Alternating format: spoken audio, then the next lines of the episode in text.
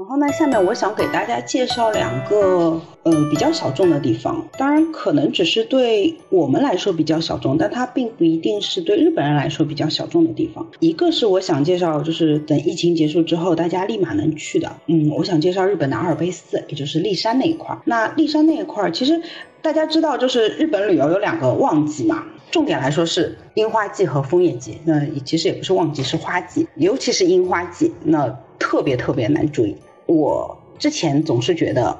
我不要在这个时候去跟你们挤，因为人又多，我很讨厌人多，因为人又多，然后酒店又贵，那机票又贵，什么又贵。我之前真的是很讨厌，很讨厌这种，就之前是很讨厌，很讨厌这种挤季节去的。但后来有一次，当我在路上，就是我去雪之大谷的那一次，因为它是个季节限定的，它只有那段时间有。就是它所谓的雪之大谷，就是整个你是在雪中走的，它是整个一个在雪里面开出来的一条路，然后。我在那里的时候，因为我那次是徒步加雪之大谷嘛，那第一次是在路上看到了盛开的樱花，啊，我第一次意识到啊，原来大家都凑在这个时间去是有理由的。为什么？因为特别好看。那之后我就会去研究，我怎么能在一个有性价比的情况下去看到樱花，去看到最美的樱花。就是樱花分几个嘛，然后包括它最漂亮的时候。日本的樱花季很长，从二月中下旬的冲绳，冲绳樱花最早嘛，包括东京的和津樱嘛，那个二月中下旬就开了，然后一路上到五月中下旬，将近六月的北海道到东到北，那时候那整个其实一路上你都能看到樱花。但很难追啊，因为你不知道今年天气怎么样，你不到那个时候没有人知道的。就哪怕有的时候算着时间去，都不如你不算着时间去。那这个时候就怎么办呢？那最好的方法就是，就像以前我们追祭点时候用的，买一张 pass，今天看着哪边有就去哪边。那当然不是说啊，今天我看着在东京，我从大阪杀到东京去，那这个有点过分。那这种时候你选择的就是我推荐的那么几个地方：第一青森，第二立山。山上山下因为有温差。那很可能的一点就是，山上已经是满开，在阴吹雪，或者是山上开晚了，因为山上有温差嘛。很明显的一点就是，我有一年追樱，就是到什么地步，我住青森。我住青森市住了四晚，然后那张 pass 两天就被我用回本。我从青森可以当天往返函馆，新干线现在开了嘛，更往北海道更往里的地方去追樱花。那当时从前的樱花是已经满开，樱吹雪就是吹的已经差不多了。但是函馆的五棱郭和函馆公园刚好在满开，那你就是在两天的时间里面又可以看到满开，又可以看到樱吹雪。当然运气不好的是后面一天就开始下雨了，那我在函馆也没有看到樱吹雪，基本上过去只有满地残樱了。那包括那次我还去了红山半岛，就下北半岛那块儿啊，那里的樱花就已经全部掉光了。那基本上你如果对日本比较熟，相对策划的比较好一点的话，可以让你追樱计划不落空。但这个比较考验你一天坐火车的能力，就有可能很可能像我这样一天坐八个小时火车，就为了去看两眼樱花。我先找两张照片给大家看一下。那首先。就发给大家看的是，他每年四月中下旬到六月中下旬限定的那个阿尔卑斯那边一个叫雪之大谷。大家可以看到第一张那个路线图，你大概就知道它的位置。所以其实一般来说，就是上海可以选择，或者你全国其他地方你可以选择飞富山、飞名古屋，甚至你可以飞小松，因为富山和小松很近嘛。那那边可以玩的一个是松本，一个是高山，就是飞驼谷川地区，然后下里温泉。但虽然下吕很有名，但真的那是我去过最无聊的温泉之一了，可能适合养老。然后，然后整个七龙马龙，就是从名古屋那边出发到就中金川和楠木曾中间那段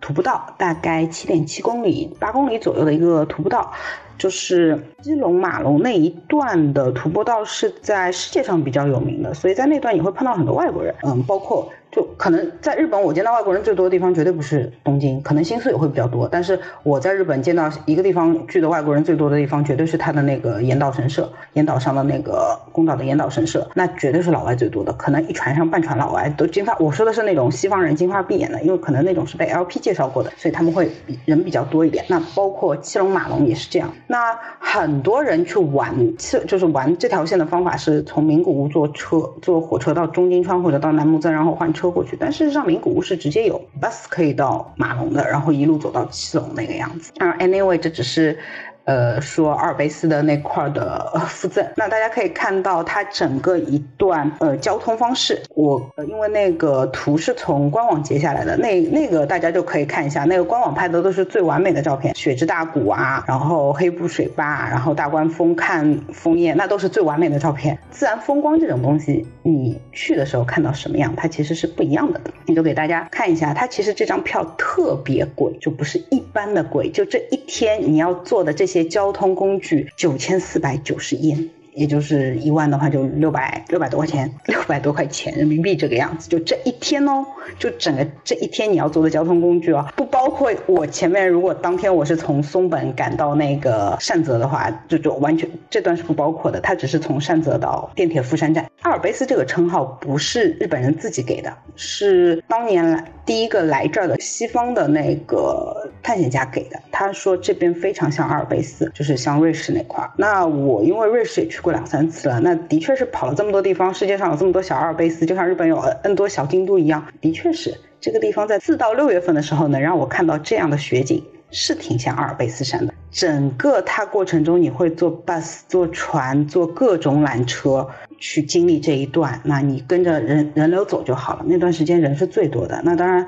其中最惊艳的那就是那段雪之大谷，就我们看到那段。但是它这个墙的高度每年其实是不一样的。你运气好的话，你能碰到，就比如说我，我那天运气很好，蓝天白云，运气是很好，蓝天白云加那个十几米高的墙。然后如果运气不好的话，那可能就是小土坡，且因为因为雪不多。然后墙不高，那个土坡还会显得脏脏的。这个。可以去之前再做功课。前方线报看下来不好的话，我建议大家就直接 pass 掉，因为骊山还是有很多东西可以玩的。那这个其实，在交通上你没什么问题，因为你只要花钱跟着人流走就好了，这个就没有什么大问题。然后秋天追枫叶的时候，其实大家也可以考虑骊山，因为嗯黑布与奈月温泉那边，因为整个就像我说的山里嘛，那山高的话，那温差很大，那可能这边红了那边没红，那边那边更红之类的，就能看到很漂亮的枫叶的景色。嗯，而且云南也有小火车那种。当然，十一月份去我不，